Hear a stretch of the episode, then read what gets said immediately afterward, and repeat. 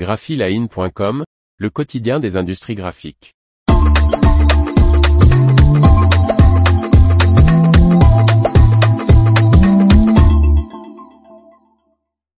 Une carte pour localiser les recycleurs des dorsaux d'étiquettes en Europe.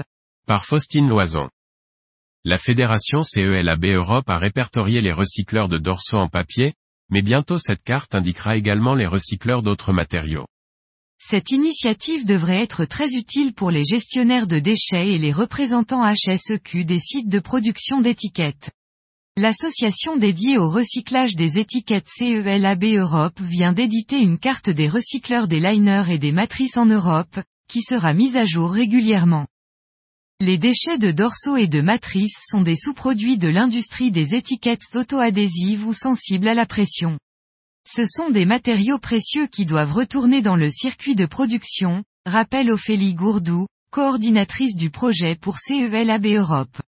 Avec le soutien de professionnels internes et externes de l'industrie, CELAB Europe a validé un certain nombre de fournisseurs de solutions pour la collecte ou le recyclage des doublures anti-adhésives et des matériaux de matrice usagés en Europe. À l'heure actuelle, la fédération qui regroupe 35 entreprises a principalement répertorié sur la carte des recycleurs de dorsaux en papier, mais elle indique qu'elle souhaite dans le futur, au fil des mises à jour, présenter également des recycleurs d'autres matériaux, comme les doublures en paix et les matrices à base de papier et de film.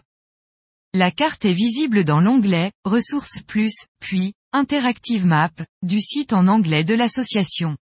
En France sont marqués l'emplacement du siège et les coordonnées de six partenaires de collecte, ou collection partners, Cycle 4 Green, RAF Cycle, Ad Circular, Soprema, les Recyclades, Paprec, et ceux d'un partenaire de circularité, Circularity Partners, Wepa Greenfield. Les Circularity Partners sont les entreprises qui recyclent ou reprocessent les matériaux pour les retourner à l'économie. Les Collections Partners sont les entreprises qui collectent ces matériaux là où ils deviennent des déchets pour les apporter aux Circularity Partners, nous précise Ophélie Gourdou. L'information vous a plu? N'oubliez pas de laisser 5 étoiles sur votre logiciel de podcast.